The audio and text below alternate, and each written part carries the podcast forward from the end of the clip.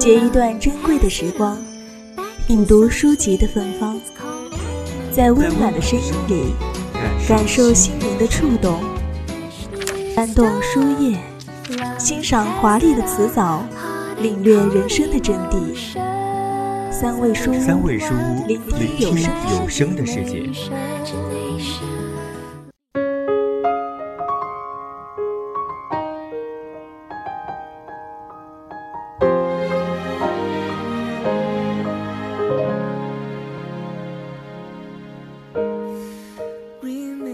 欢迎大家来到今天的最后一个板块——三味书屋。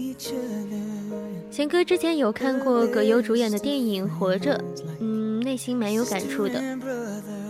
人活着似乎就是要经历很多的坎坷窘境，虽然生活也并非就是这个消极的情绪，但是在面对的时候，以一个顺其自然的态度，要好过得多。今天要给大家推荐的书呢，就是余华的《活着》。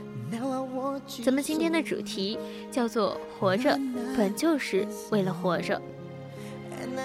《活着》是作家余华的代表作之一了。它讲述了在大时代背景之下，随着内战、大跃进、文化大革命等等的社会变革，徐福贵和他的人生还有他的家庭不断的经受着苦难。到了最后，所有亲人都先后离他而去，仅剩他一个年老的和一个一头老牛相依为命的一生。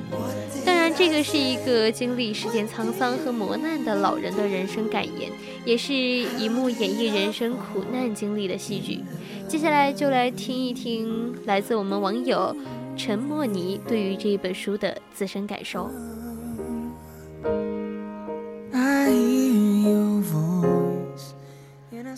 当我跳进那个世界之前，我依然暗示着自己要怀着理智来阐述自己想说的心情，客观的评价这部作品。直到我翻完最后一页，我在余华沉静的笔墨当中渐渐地失去了耐心。我甚至迫不及待地想要写一点什么，不需要充满张力的语言，却能够让别人感受到此时此刻我的满腔热情。我记得曾经有人说过。当我们知道苦难是一种生命的常态，烦恼痛苦总相伴人生的时候，我们便没有必要自怨自哀了。而我在《活着》这本书当中看到了不同于曹文轩笔下的苦难，那个是伴随着富贵的一生，连着身体的一部分，甚至是比吃的用的还要重要。余华灵巧地转动的笔尖，一次又一次地将富贵的生活推进了巷口拐角。当你以为他将会重新开始生活的时候，命运却在这个时候又跳起了不同的舞蹈。我时常在想，上帝如果是为你关上了一扇门，势必会为你打开一扇窗。因此，我便常常在遇到麻烦的时候，等待着好运的来临。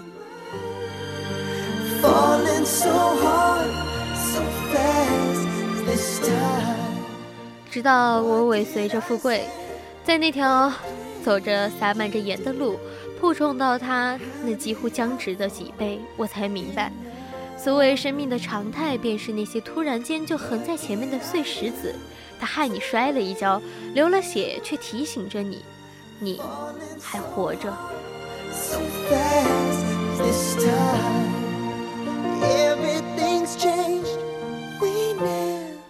其实不要说余华的言语冰冷啊，在我看来，活着也有他温情的地方。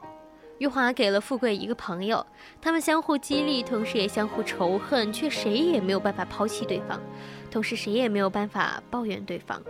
这大概就是命运。人是为了活着本身而活着的，而不是为了活着之外的任何事物而活着。因此，人们常常会反省。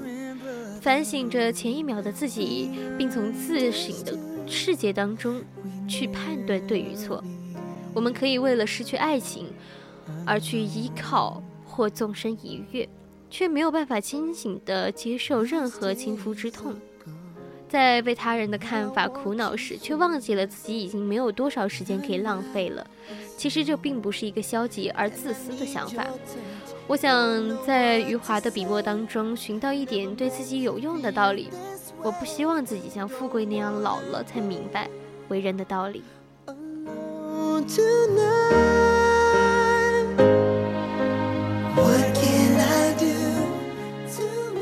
我们因为活着，所以才能够分一点心去顾虑生活，去追求那些自己想要的东西。但是很多时候却因为这两者混淆不清。我们需要的是首先生存，然后才是生产和生活。所以，当我们需要的或者是想要的没有实现之前，不要轻易的沮丧和失落，因为你已经做到了为人一生当中最有意义的事情，那便是活着。